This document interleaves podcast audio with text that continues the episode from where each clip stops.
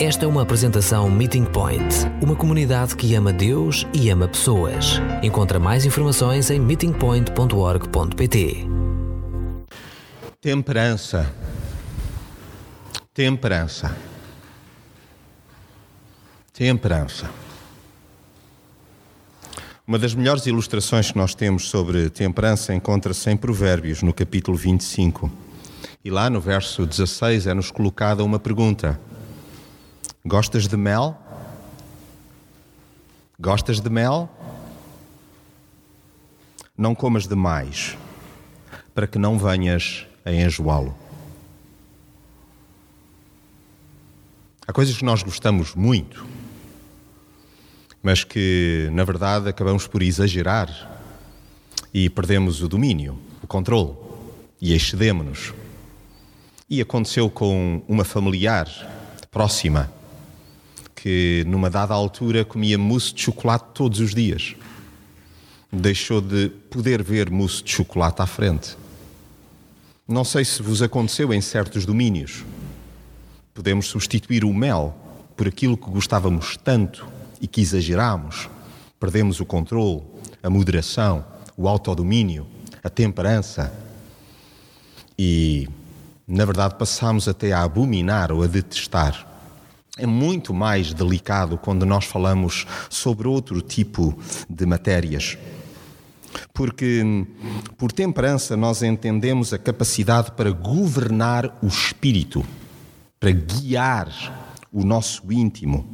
Ou seja, sabermos controlar-nos, sermos moderados, termos capacidade de dominar os sentimentos e as paixões. E nós acabávamos de ver há pouco neste vídeo pais que não conseguiam então parar de fazer birras. E obviamente era ilustrativo, mas creio que é sintomático para nós. Eram as crianças, eram os pequeninos, que acabavam por ser norteadores de moderação, de equilíbrio, de domínio. É tão interessante pensarmos que Jesus nos recomenda que nós sejamos como crianças, sejamos domáveis, de alguma maneira, procuremos então submeter-nos à sua ação. O máximo de prazer exige pausas e abstinências. Quer queiramos, quer não, nós precisamos de ir testando o nosso agir, os nossos impulsos e travarmos a rebeldia que há em nós. E para isso precisamos daquele que é o exemplo perfeito de temperança. E já lá iremos. Na Escritura, em Provérbios 16, 32, diz-se-nos assim: Melhor é o homem paciente do que o guerreiro. Mais vale controlar o seu espírito do que conquistar uma cidade. E é tão interessante porque hoje nós já fomos recordados de que não nos é dado um espírito de medo, mas antes de poderes que é associado a, ao amor e à moderação. Então, às tantas, nós pensamos que ah, é pela via da força que nós acabamos por ser controlados, mas é tão interessante pensarmos que é importantíssimo nós governarmos o nosso espírito. Em Provérbios, no capítulo 25, agora no versículo 28, é-nos dito pelo sábio: como a cidade com os seus muros derrubados, assim é quem não sabe dominar-se. Quer dizer, quem não sabe dominar-se está exposto a diferentes perigos. Está completamente com a sua cerca arruinada. É absolutamente importante a virtude da temperança e o exercício da mesma. Benjamin Franklin escreveu o seguinte: a temperança põe lenha no fogo, alimento na despensa, farinha de reserva, poupa dinheiro, crédito no país, contentamento no lar, abrigo nas costas e vigor no corpo. Ou seja, a temperança, de facto, é como. Lembram-se, nós temos a clara, temos a gema e temos a casca. E sempre nos esquecemos daquela película, daquela fina, finíssima membrana que preserva a gema do ovo. Ou seja, o âmago, o coração e a alma. A temperança permite que aquilo que porventura é virtuoso se esguicha, excede-se, passa das marcas e deixa tanto dano à sua volta tão interessante que no nosso país estamos sistematicamente, nas últimas semanas, a deparar-nos com casos de violência doméstica, onde fica demasiado evidente, digamos, a incapacidade humana de gerir temperamento, de controlar então os sentimentos, os impulsos. De facto, fica manifesta a falta que faz a temperança. Jesus disse que todo aquele que comete pecado é escravo do pecado. Quer dizer, a quem salta a tampa com facilidade, na verdade está em falta, está em pecado, erra o alvo e é escravo desse mesmo comportamento. E é por isso que tantas vezes acabamos por ver passar esse mesmo eh, descalabro de geração em geração. E por isso é muito curioso nós fazermos, antes de uh, mergulharmos no texto de Gálatas, e peço-vos desde já que possam abrir lá no capítulo 5 e vamos acompanhar do verso 16 até ao verso 26, onde no fundo nós temos aí expressas as lutas interiores a que todos nós somos expostos as obras da carne e o fruto do espírito. Sendo que o último gomo, ai, abençoados gomos do fruto do espírito, mas o último é qual? A temperança. Ou seja, o autodomínio, o autocontrole, a capacidade para o homem e a mulher se segurarem por ação de quem? Do Espírito de Deus neles. Cristo neles. Mas no decorrer da história, falava-se de um conjunto de virtudes em oposição aos sete pecados capitais, ou aos sete pecados mortais, que são tão antigos como a humanidade. Mas este título dos sete pecados mortais, que acabaram até por ficar muito afamados pelo Seven, aquele famoso filme onde um, há um serial killer que quer deixar a sua marca na história, então cometendo sete assassinatos, exterminando pessoas que têm um problema com um destes pecados. E então estes sete pecados capitais foram formalizados com este título no século VI, imagine-se, pelo Papa Gregório Magno, que se baseou nas cartas de Paulo. E ele definiu-os como sendo sete: gula, luxúria, avareza, ira, soberba, preguiça e inveja. Mas foi a Suma Teológica de Aquino de Tomás de Aquino, que os estabeleceu definitivamente na teologia católica. E eu gostaria de enfatizar: são pecados católicos. E porquê que são pecados católicos? Porque eles são pecados universais. Isto é, encontram-se no ambiente evangélico também. E é importante que nós assumamos que, conforme víamos na curta-metragem, na arrancada da celebração, nós por dentro estamos em batalha, mesmo que por fora nós acabemos por enfeitar as coisas, mas estamos a chorar convulsivamente, talvez até por não conseguirmos domar e dominar o nosso espírito em certo tipo de matérias. Não temos conseguido ser temperantes.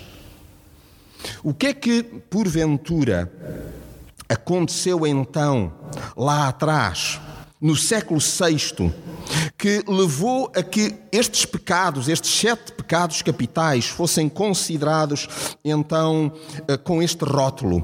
Porquê?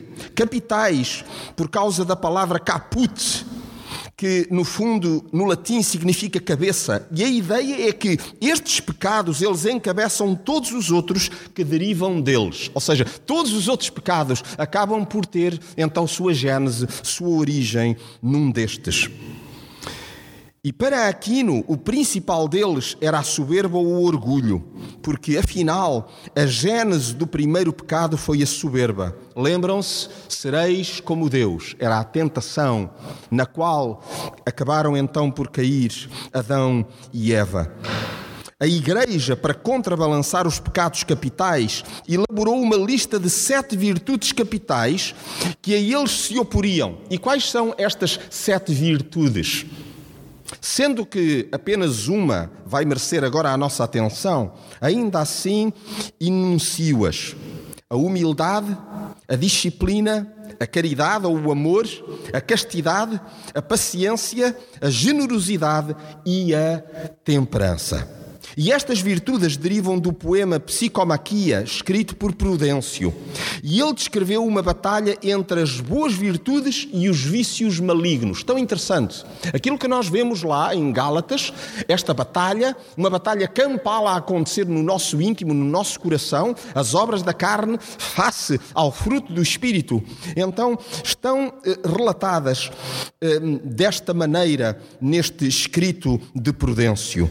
E a popularidade deste trabalho no, no período medieval divulgou este conceito pela Europa. E a ideia é que a prática dessas virtudes protegeria o fiel contra as tentações dos sete pecados capitais. Cada virtude corresponderia a um pecado. Por exemplo, a humildade à soberba, a paciência faria face à ira. A castidade ocupar-se-ia da luxúria. A generosidade colocaria a um canto a avareza. A caridade, o amor, combateria com a inveja. A disciplina faria a vida difícil à preguiça. E a temperança, imagine-se aqui, ao pecado da gula. Lembram-se do início termos falado gostas de mel? Gostas de mel? Bom, esta é uma das áreas da minha fraqueza. Mas a partir do momento que não consigas fazer face, então há algo que é atrativo aos teus olhos e quem comanda a tua vida é teu estômago. Imagina como será num tempo em que tu desejas que seja a tua vontade a impor-se. Ai, como carecemos aí ainda mais da temperança. Então, convosco, gostaria que juntos olhássemos para Gálatas, no capítulo 5, do versículo 16 até 26. E passo então a ler então o que nos diz a escritura em Gálatas, no capítulo 5, nomeadamente agora, primeiramente no versículo 16. Eis o conselho que vos dou andem debaixo da direção do Espírito e dessa forma não darão satisfação aos apelos da vossa natureza pecaminosa. Que curioso pensarmos, conforme há pouco referi, a afirmação de Jesus em João 8, verso 34: Todo aquele que comete pecado é escravo do pecado. É por isso que nesta carta dirigida a homens e mulheres da região da Galácia, diferentes comunidades, como a nossa, não interessa tamanho, mas o espírito da recomendação é o seguinte: há que aprender a ver onde nós colocamos os pés e, sobretudo, onde é que nós colocamos o nosso coração. E hoje já cantamos: Senhor, eu entrego-te o meu coração, eu entrego-te todo o meu ser. Um ser, um coração, uma vontade sob a alçada, sob as rédeas do Pai na verdade, acabará por permitir que muitas contendas possam nem sequer se iniciar. Por isso é excelente nós sermos remetidos para o nosso ambiente caseiro, doméstico, eventualmente laboral, quando o rastilho é curto, quando a tendência para os excessos acabam por estar ali por um, uma palhinha, por um fiozinho é importante pensarmos na recomendação que nos é deixada aqui. Eis o conselho que vos dou: andem debaixo da direção do Espírito, e dessa forma não darão satisfação aos apelos da vossa natureza pecaminosa. E à altura em que nos sobe a mostarda, aonde? É ao nariz e seja lá mais o quê. A tendência é nós querermos retribuir com uma contundência enorme. E se eventualmente nos sentimos enxovalhados, atingidos, tendemos a retribuir. E a recomendação é de que nós aprendamos a ver onde é que temos o nosso coração colocado. Andemos, conforme diz o Conselho, sob a direção do Espírito, e assim nós não daremos satisfação aos apelos da nossa natureza pecaminosa. Quer isto dizer às vezes nós temos a tendência a dizer assim, mas este é o meu feitio, esta é a minha forma de ser, eu sou mesmo um respondão, eu tenho a tendência para implicar, para complicar, eu, eu respondo com três ou quatro pedras na mão, mas pronto, este foi o ambiente em que eu cresci. Pois, mas de facto é errado, ou seja, é pecado.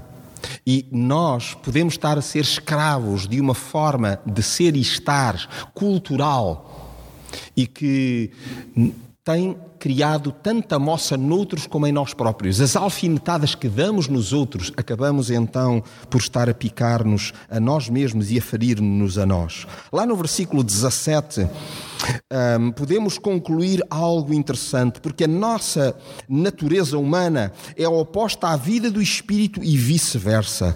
O espírito opõe-se à nossa natureza pecaminosa. Estas duas forças estão a lutar uma contra a outra e por isso não fazemos o que gostaríamos. Quer dizer, nós estamos num combate feroz. Mas num combate feroz com quem? Com o patrão? Um combate feroz com quem? Com o embirrante? Um combate feroz com quem? Com os filhos? Um combate feroz com quem? Com o cônjuge? Não, nós estamos num combate feroz contra nós mesmos. Nós não mudamos ninguém. Nós temos uma alta incapacidade para nos mudarmos até a nós próprios. Nós estamos altamente carentes do maior auxiliador existente, que é o Espírito Santo. E que nos sussurra continuamente aquele espírito de mansidão que Jesus nos ensinou e nos estimulou a ter. Então, quando olhamos para Gálatas 5 e para o verso 17 em particular, é bom ganharmos consciência que a mente, a minha e a tua, é um autêntico ringue. Um autêntico ringue. Não acontece em tantas alturas, faço não faço, digo não digo. Já disse. E já não fomos temperantes. Já reagi, já agredi, já respondi com a mesma moeda, já não fui moderado. Percebem? É importantíssimo irmos, pelo menos, dando-nos conta da agressividade latente que porventura está em nós. Quando olho para o versículo 18, percebo que é melhor ficar cativo do amor do que de regras. É melhor pautar-me pelo amor do que por um conjunto, então, de regras, por mais apertadas que sejam. Vejam o que diz lá no versículo 18: Mas se nos deixarmos guiar pelo Espírito, já não estamos sujeitos, então, à lei. Quer dizer, não é por causa da lei, não é por causa de regras, mas é porque somos orientados pelo Espírito, pelo amor. E não é porque esteja em nós, não é porque nós sejamos flores que se cheiram, é porque de facto desejamos que Cristo nos lidere que Ele seja a cabeça, que Ele seja aquele que nos ajude em certo tipo de diálogos, de conversas, de ambientes. Todos nós estamos expostos a perigos vários. Todos nós acabamos por ser experimentados também a exercitar o gomo da temperança, esta virtude que faz face à gula e a muito mais. Então, reparem só comigo, versículo 19. Porque os resultados de uma vida que se entrega à sua natureza pecaminosa são bem conhecidos: a imoralidade sexual e a sensualidade, a ânsia insaciável de prazeres carnais, também o culto a ídolos, a prática de bruxarias, inimizades, disputas, invejas, irritações, ambições egoístas, sectarismos, falsas doutrinas. Quer dizer, olhamos para o verso 19 e entramos pelo versículo 20 e pelo 21, vejam críticas e ódios que trazem a morte e o assassínio, bebedeiras e glutonarias e outras coisas semelhantes sobre as quais já vos disse e repito que os que as praticam e se entregam a elas nunca poderão herdar o reino de Deus, nunca privarão de perto com o Pai, nunca poderão experimentar intimidade, nem uma vida, então, quer na terra, quer para lá da mesma, então, na afinidade e na cumplicidade com o Pai. Então, decidamos não tapar o sol com uma peneira. Lá no versículo 19 é-nos dito que o resultado de uma vida que se entrega à sua natureza pecaminosa são bem conhecidos.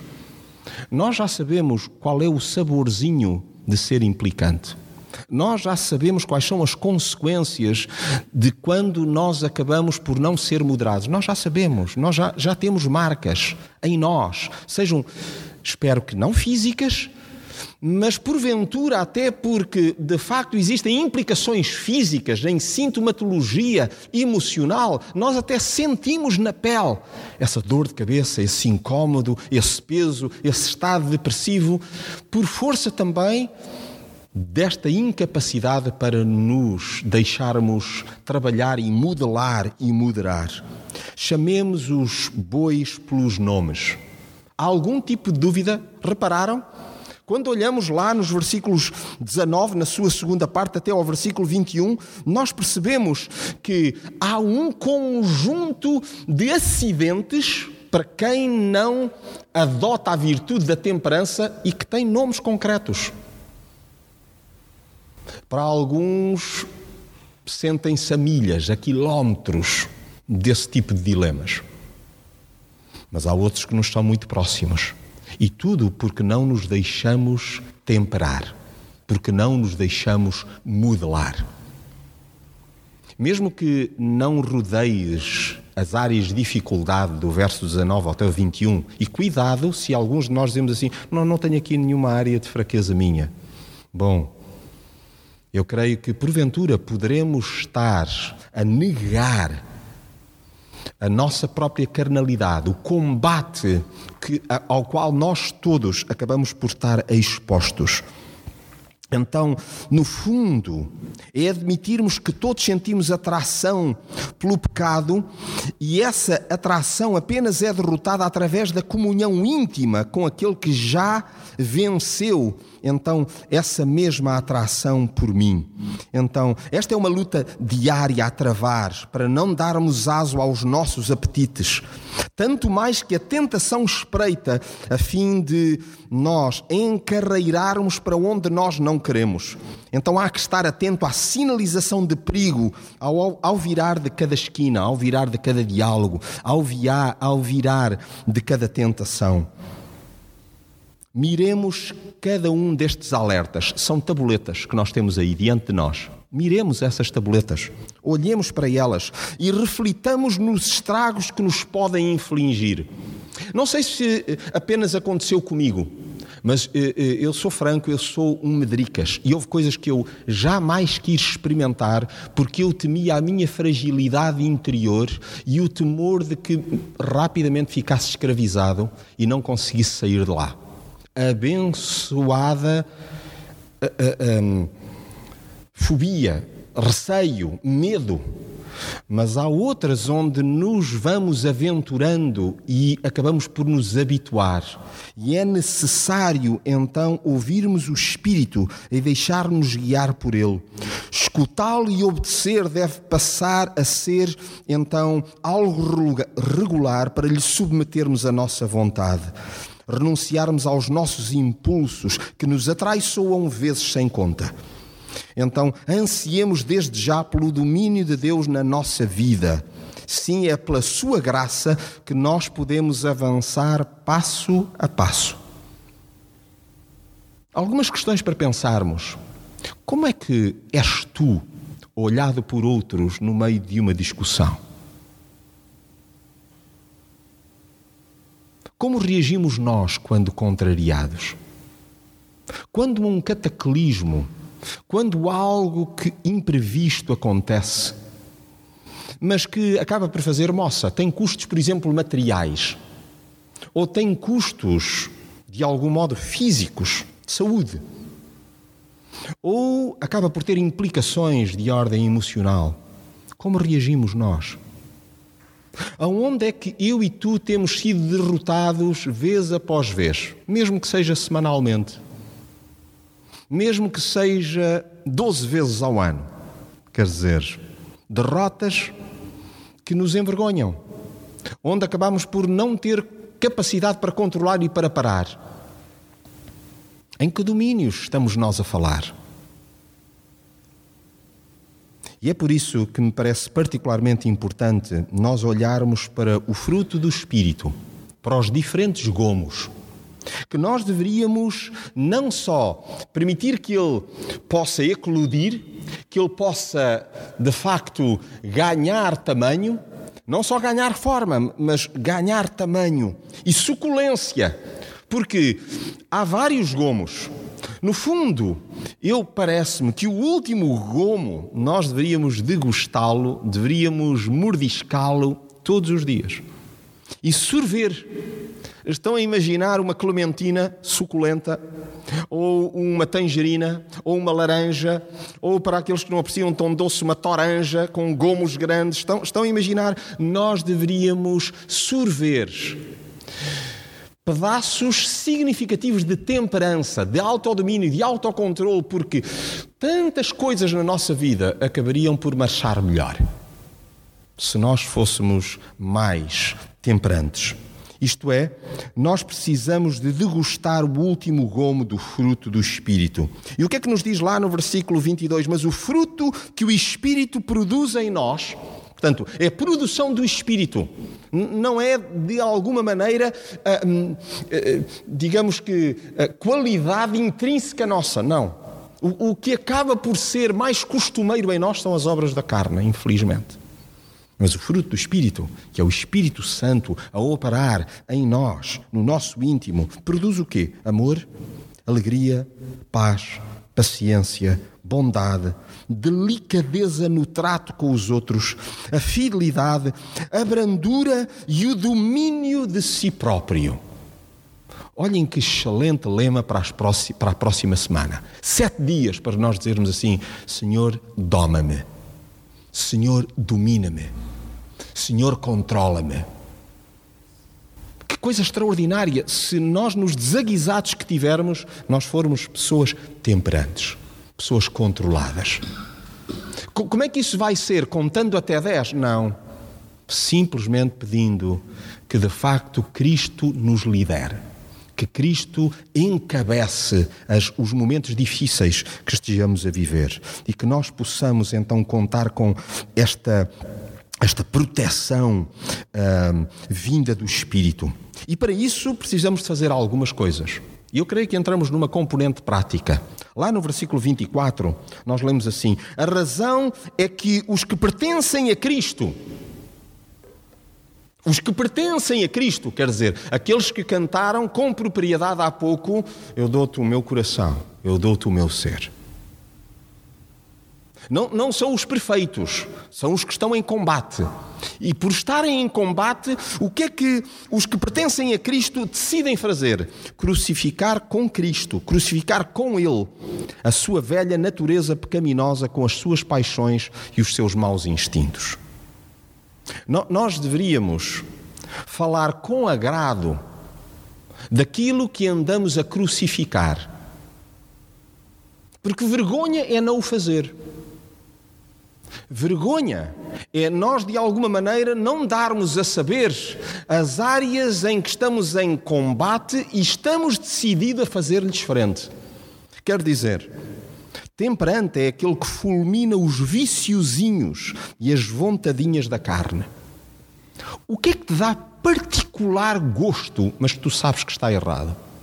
É dar uma alfinetadazinha? É, é responder com ironia?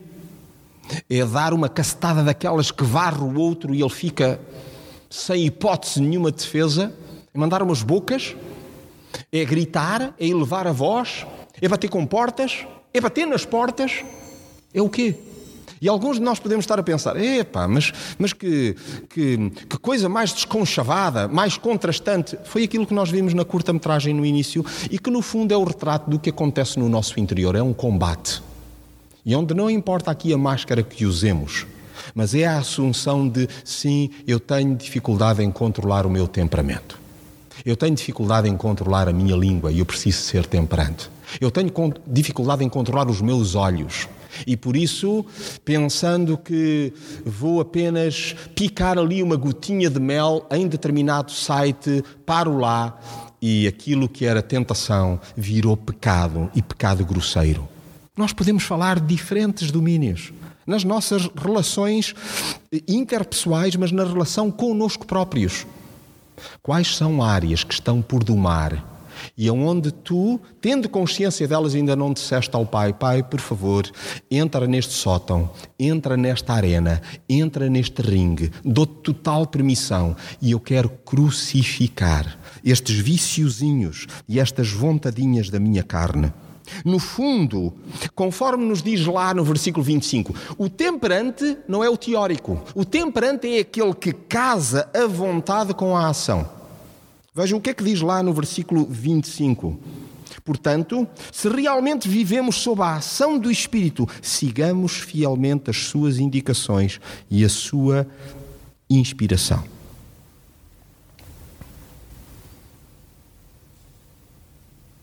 Eu não sei o que estás a pensar. Alguns, eventualmente, eu quase que diria: estou metido cá numa alhada. Ai, que coisa agora, que combate este.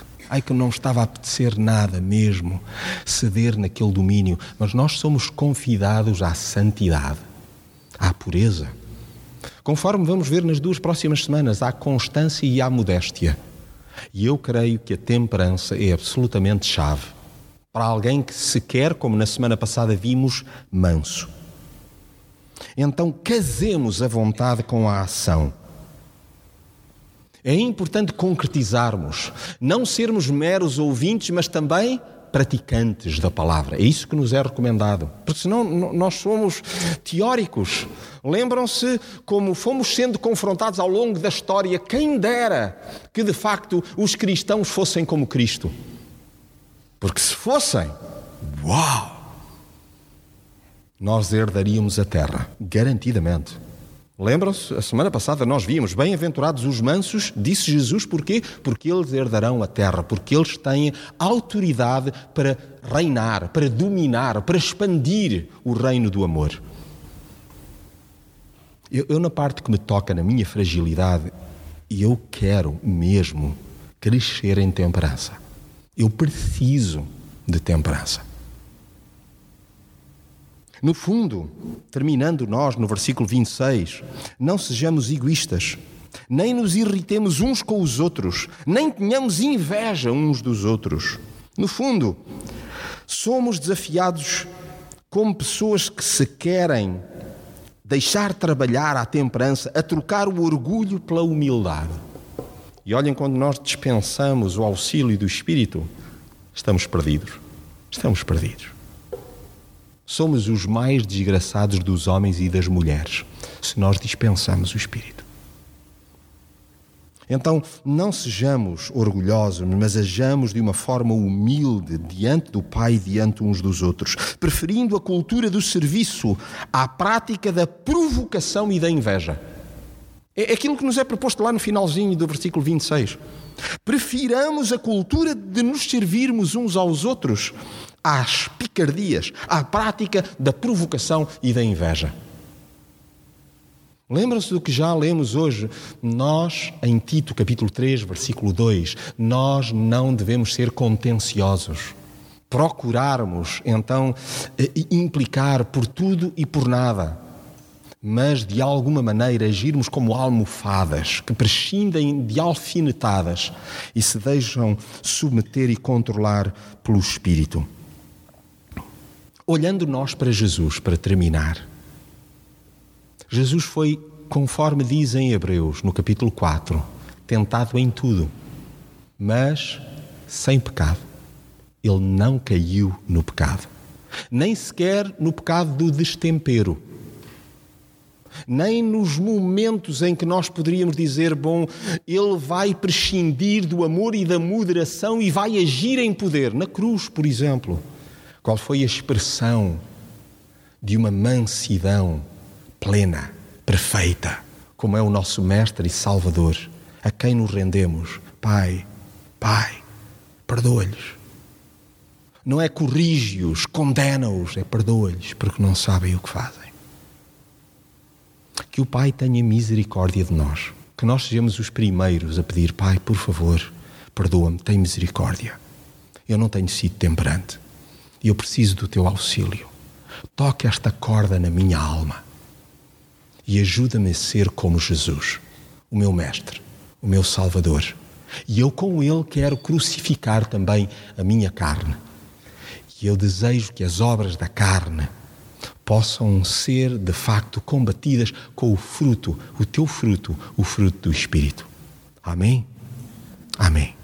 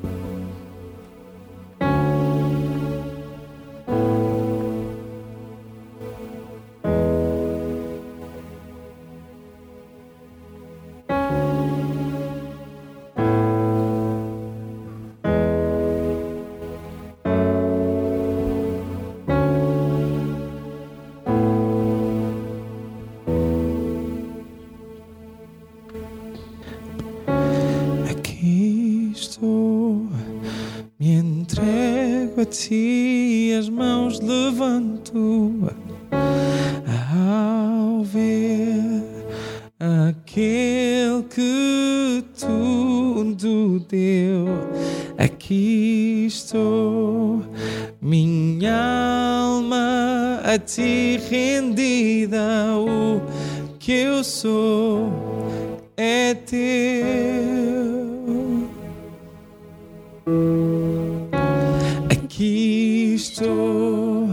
Me entrego a ti, as mãos levanto ao ver aquele